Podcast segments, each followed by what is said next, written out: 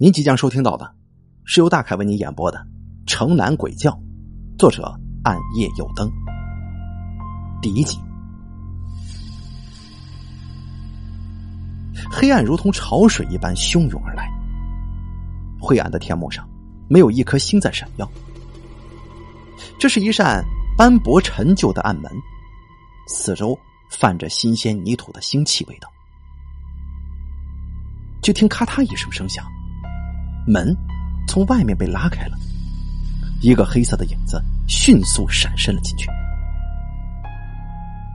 一盏昏黄的小灯悄然亮起来，虽然略显微弱，但是对于这个不足五个平方的空间来说，已经足够了。靠东墙那里，钉有两个铁架子，上面整齐的摆放着一只只泡沫饭盒。只见那个黑色的影子慢慢的踱到铁架近前，缓缓的伸出手，从上面拿起一个饭盒。他先是把饭盒放到鼻下嗅了嗅，然后轻轻的打开上面的搭扣，从里面拿出了一样东西，接着便把那样东西放在脸上，轻轻的摩挲了起来，继而继续下放到近处、胸腹。此刻，他的脸上呈现出一种诡异的表情，像是享受、满足、快乐，亦或者是……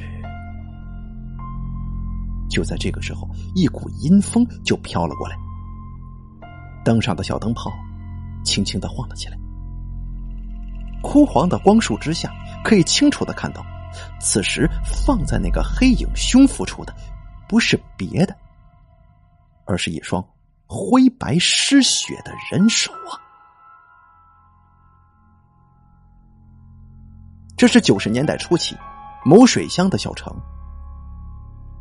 在城南郊外有一处僻静的村庄，此处绿树成荫，鸟雀肥美，一道河流绕村而过，水面宽阔深于数米，碧波荡漾，沁人心脾，真乃人间之佳地也。村中一独门独院的老宅子里，住着一对年轻的夫妻，阿英和阿林。清晨六点钟，像往常一样，上早班的阿英悄悄的从床上爬起身，穿上鞋子，蹑手蹑脚的走了出去。不一会儿的功夫，一锅香喷喷的小米粥跟几样清爽的小菜就被端上了桌子。匆匆的吃完早饭，阿英回到屋里，拿起挎包背在肩上。然后轻手轻脚的走到床边，看着熟睡当中的丈夫，他睡得很熟，除了睫毛偶尔扇动两下之外，身体一动也不动。他的皮肤略显苍白，下眼睑处微微的泛着青黑色，嘴唇上布满了细小的干纹。看来呀，他的神经衰弱症状越来越厉害了。哎呀这样下去如何是好啊？阿英一边在心里叹着气，一边给丈夫掖了掖被角，轻轻的带上门出去上班了。听到院外传来的带门声，阿林从床上应声而起，他轻轻的将床边的小窗推开一道缝，向外望。此时的妻子已经跨上自行车，往上班的方向骑走了。阿林目不转睛的看着妻子远去的背影，眼中似乎有流光闪过。他慢吞吞的起床、洗漱、吃饭，在院子里捣鼓一会儿菜地，然后出车。他的工作就是用他那辆破旧的面包车给人拉货来赚钱。傍晚，下班回来的阿英刚把饭做好，丈夫就回来了。吃饭了，赶紧洗洗去吧，看你那一身灰的。阿英看着一身尘土的丈夫，嗔怪道：“哎，好，好。”阿林连声应道，笑容温和而又敦厚。阿林蹲在水盆边，在手上打满肥皂，然后用力的搓洗。淡黄色的灯光照射在他的脸上，瘦削但不失英俊。阿英望着丈夫，不禁有些出神。直到现在，他依旧能够清楚的记得他们第一次见面时的情形。那是一个阳光灿烂的下午，连风都是那样的柔和、温暖。阿林在自家的院中菜洼里面除着草，猛地一抬头，他看见了站在介绍人旁边一脸浅笑的阿英。慌乱之下，阿林伸手抹了一把脸，没想到竟然蹭了一脸的泥土。阿英见状，不由得掩嘴直笑。连一旁的介绍人也笑了。阿林站在那里手足无措，脸红的就像是个猴屁股似的。他窘得恨不得钻到脚下的菜地里去。也就是从那个时候开始啊，这个淳朴的青年身影就深深的刻在了阿英的心中。即使现在两个人已经成家数年，但夫妻二人的感情甚笃。不过，这唯一美中不足的是，两个人至今没有孩子。结婚之后，阿英才发现，丈夫居然患有严重的神经衰弱症，常年需要服用安眠药，才能保证每晚有一点点睡眠。而随着时间的增加，他的病症越来越严重了，身体每日愈下，更别提要孩子的事儿了。想到这儿，阿英不由自主的叹了口气。吃完晚饭，一番食道之后，就像往常一样，阿英跟丈夫并排靠坐在床头上聊着天说着家长里短的事不知道是不是晚上的菜有些咸了，阿英觉得嗓子很干，她随手从床边的矮柜上拿起水杯喝了起来。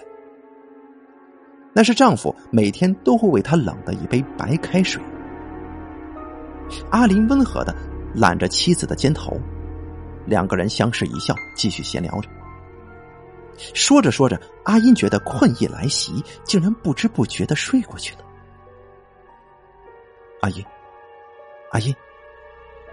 旁边的阿林轻声呼唤了两下妻子的名字。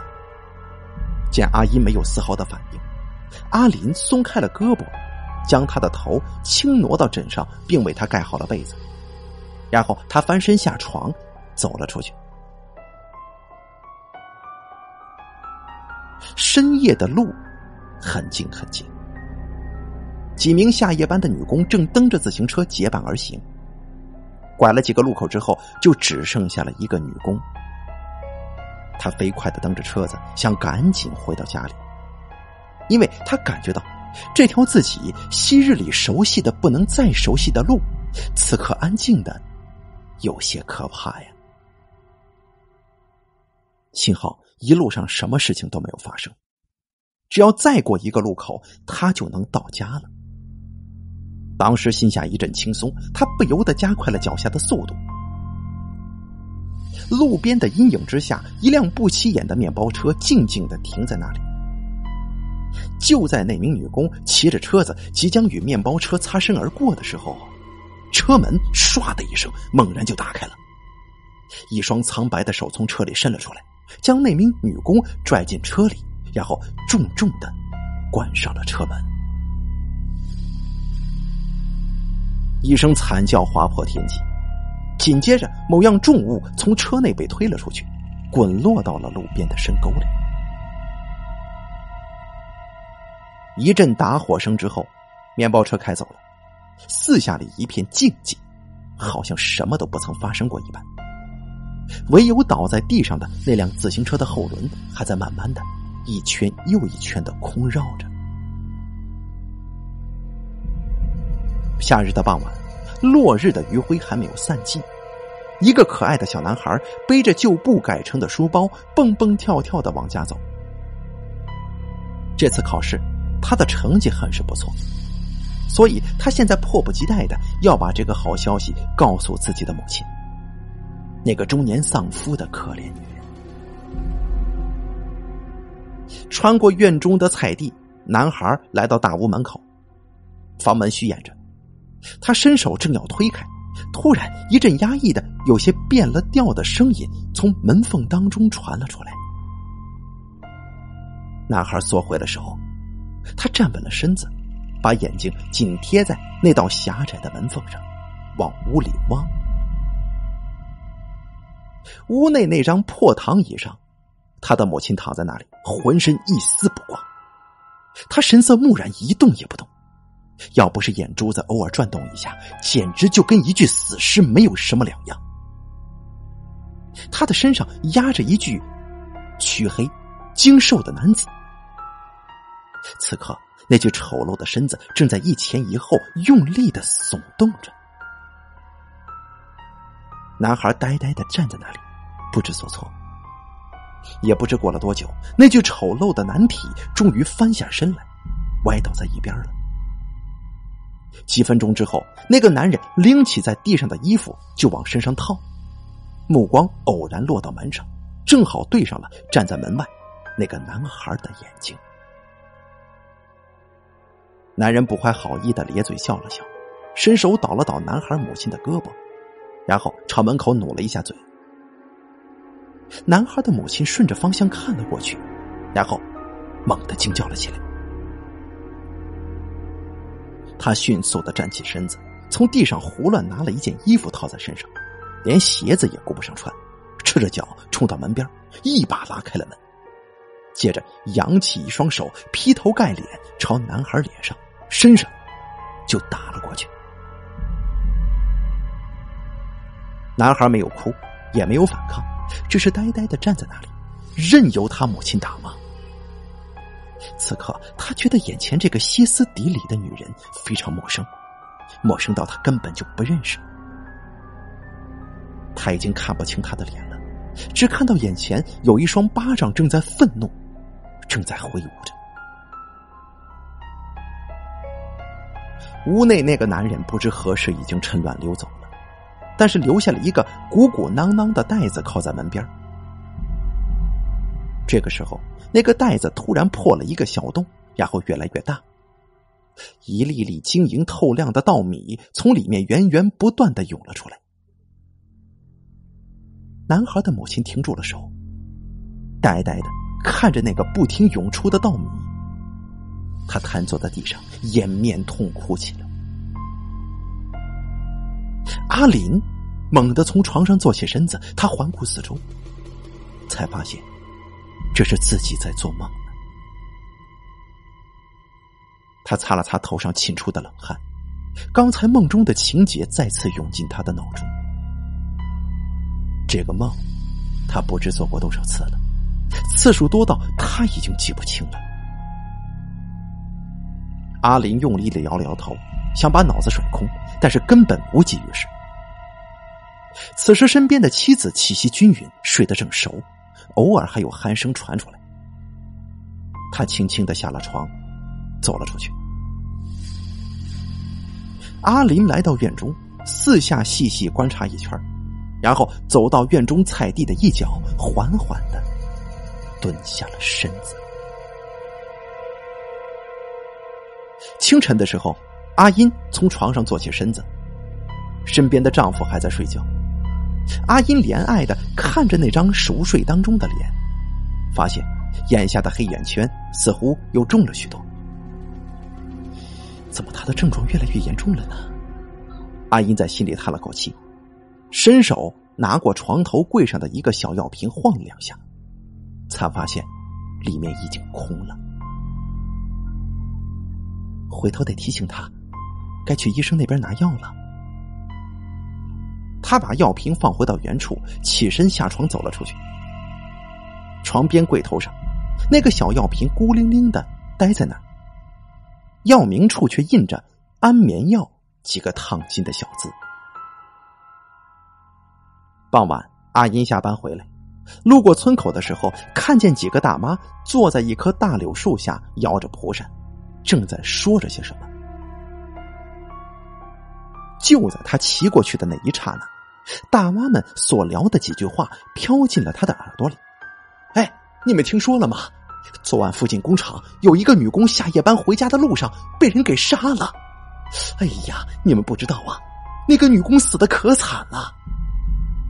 是啊，我也听说了，那个被杀的可怜女人，她的一双手竟然被凶手给剁走了，真是吓死人呐！我说：“你们就不知道了吧？我城里的一个亲戚跟我说过，之前城里曾经发生过多起这样的惨案，死的还都是女的，都被剁了手啊，可惨了！你说这世道啊，什么人都有。”听到这些，阿英的脸色立刻变得惨白，连握着车把的手都不禁颤抖起来。他再想想自己再过几天就要转到上夜班了，到时候该怎么办呢？骑到家门口，阿英把自行车推进院子。这个时候，他看见阿林正蹲在地上侍弄着一块菜地，看来呀，他今天没有出去跑车。他连忙扎住车子，走到阿林跟前，把刚刚听到的那些话跟阿林说了一遍。过几天呢，我就要去上夜班了，你过来接我吧。他央求一般的说：“什么事情都不会有的，别自己吓自己了，好吗？”我饿了，做饭去吧。阿林摆弄着手中的菜，头都没抬一下。哦，好吧，我这就去。阿英泱泱的说着，此时她突然产生了一种错觉，她觉得那个蹲在地上满手泥土的丈夫竟然变得很陌生了。几天后的一个下午，阿英坐在自家院中，捡着普罗当中的瘪豆粒。丈夫阿林出去跑车了，家中就她一个人。一阵风吹了过来。混杂着新翻泥土跟蔬菜的气息，倒是也有一番田园风味。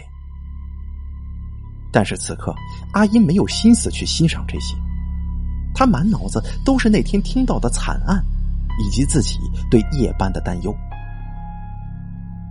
就在这个时候，院外有一阵脚步声由远及近，像是有很多人正在朝这边走。阿英站起身子，走到院门往外望，只见几个警察正在挨家挨户的查访。很快，他们就来到了阿英的家。带队的那个警察阿英他认识，是此地派出所的老黄，负责这个村子已经十几年了，村子里的人是都认识他的。阿英热情的把老黄一行人让进屋，然后端出几杯茶招待他们。老黄拿了茶杯，递给其中一个警察说：“喝点水吧，周队长。”但是那个警察接过杯子，并没有喝，而是放在手掌当中摸索着，眼睛则在屋内四处打量。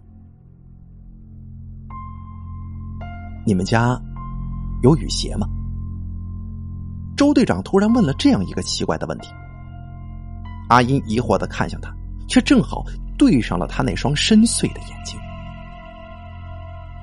此地多雨，谁家中没有几双雨鞋呢？啊，我们家有，我这就去拿。阿英手忙脚乱的从屋角处拽出了几双雨鞋，喏，都在这儿了。周队拿出了一个石膏模子，跟那几双雨鞋对比了一下，虽然大小似乎能对得上，但是底部的纹路差别却很大。你丈夫平时晚上出去吗？周队长放下石膏模子，向阿英问：“不，他从来不出去的，他不喜欢出门。白天除了跑车，其他时间都待在家里，挖地种菜什么的。”对呀，她丈夫我也认识，特别老实的一个人。这呃话不多，也不像别的男人那样喜欢吃喝玩乐。这没事啊，就在院子里边鼓捣那些菜什么的。老黄插话了，几个警察询问了一会儿，见没有问出什么有用的线索，就准备离开了。在穿过院中菜地的时候，周队长无意当中往其中一块菜地看了一眼，顿时，一种奇怪的感觉浮上他的心头。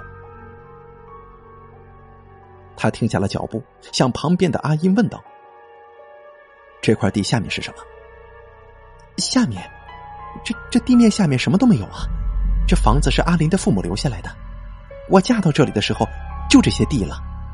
我不会种菜，平时都是阿林打理这些菜地的。周队长绕着那块地走了一圈，说道：“不对，这块地下面是空的。旁边众人都顿时吃了一惊。老黄有些不以为然的说：“这可能是菜窖吧？以前大家生活条件不好，都喜欢呢，在家弄个菜窖，把当年收下来的那些粮食啊、呃红薯什么的，都藏在窖里边。现在谁还弄这些啊？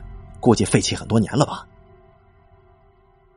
周队长蹲下身子，仔细检查了一番，说道：“你们看，这块地的土跟其他几块地上的土并不一样。”众人蹲下身子一瞧，哎，还真是的。这块地上的土质明显疏松，颜色也深，就像是经常被人翻弄。一个警察从院墙边拿来一个耙子，轻轻的在那块地上爬了几下，一个暗门就露出来了。一拧上面的把手，暗门就打开了。周队朝旁边的警察使了个眼色，示意他们看住阿英，然后。他打着随身携带的手电筒走进了暗门。地窖里面并不大，但还算是干净。周队很快就发现钉在东墙上的那两个铁架，以及上面摆放整齐的一个个泡沫饭盒。周队长小心翼翼的挑开其中一个饭盒盖，一双干枯的手就这样出现在了他的面前。接着，他又挑开了另一个盖子，只见那些平常无奇的泡沫饭盒子里面无一例外装的都是一双双人手，其中有一双人手，断口处的血液还没有完全流尽呢。当周队从暗门里走出来的时候，已近黄昏，天空在晚霞的渲染之下，呈现出一种诡异的色彩。恍然之间，周队长觉得自己似乎是在地狱里走了一圈。就在这个时候，院门突然从外面推开了，走进了一个人，正是跑车回来的阿林。阿林走进院中，看到站在那里的几个警察，先是一愣，然后猛地醒悟过来，转身就往外跑。等周队他们追出去的时候，阿林已经跳上了那辆破面包车，往村外疾驰而去。警察们则是迅速钻进警车，朝阿林的车就撵过去了。此时的阿林坐在车里，双手握着方向盘，头上汗如雨下。他知道这天迟早会来的，但是却没想到居然来的这么快。童年里无意当中撞见的那一幕屈辱。让他从此对女人，尤其是女人的双手，产生了无比的憎恶。他恨他们，因为他们的存在时时刻刻都在提醒他，提醒他别忘了曾经的屈辱。于是，从杀第一个女人开始，他就一步步的走进了罪恶的深渊。他喜欢那种随意夺取别人生命的快感。尤其是剁下他们双手的那一刻，他感觉自己的整个灵魂都在快乐的颤抖。他对妻子谎称自己有慢性神经衰弱，每天晚上都需要服用安眠药。其实啊，那些药是给他妻子吃的，因为只有等他睡着了，他才有机会出去。此刻，阿林已经慌不择路，疯狂的踩着油门，加大了马力，在路上横冲直撞。然而，就在这个时候，一双血手突然拍到了车挡风玻璃上，接着又有一双血手拍了上来。阿林发出一声惊恐的叫声，手中的方向盘一偏，车子顿时失去了控制，往道边的那条河就冲了过去。等到周队长一行人追到这里的时候，阿林的那辆面包车已经沉到了河里，偶尔还有几个气泡从水下往上冒。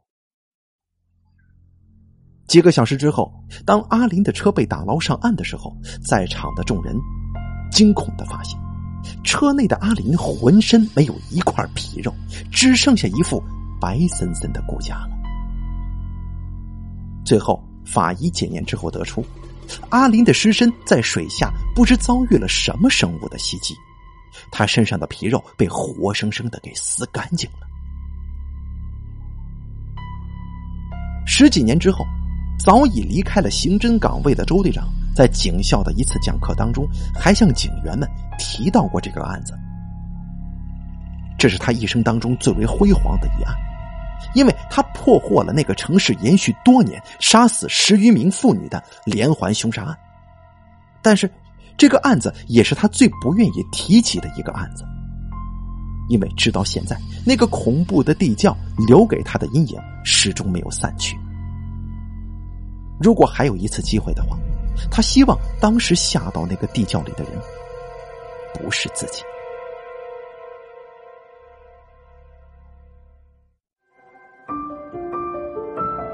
本期故事演播完毕。想要了解大凯更多的精彩内容，敬请关注微信公众账号“大凯说”。感谢您的收听。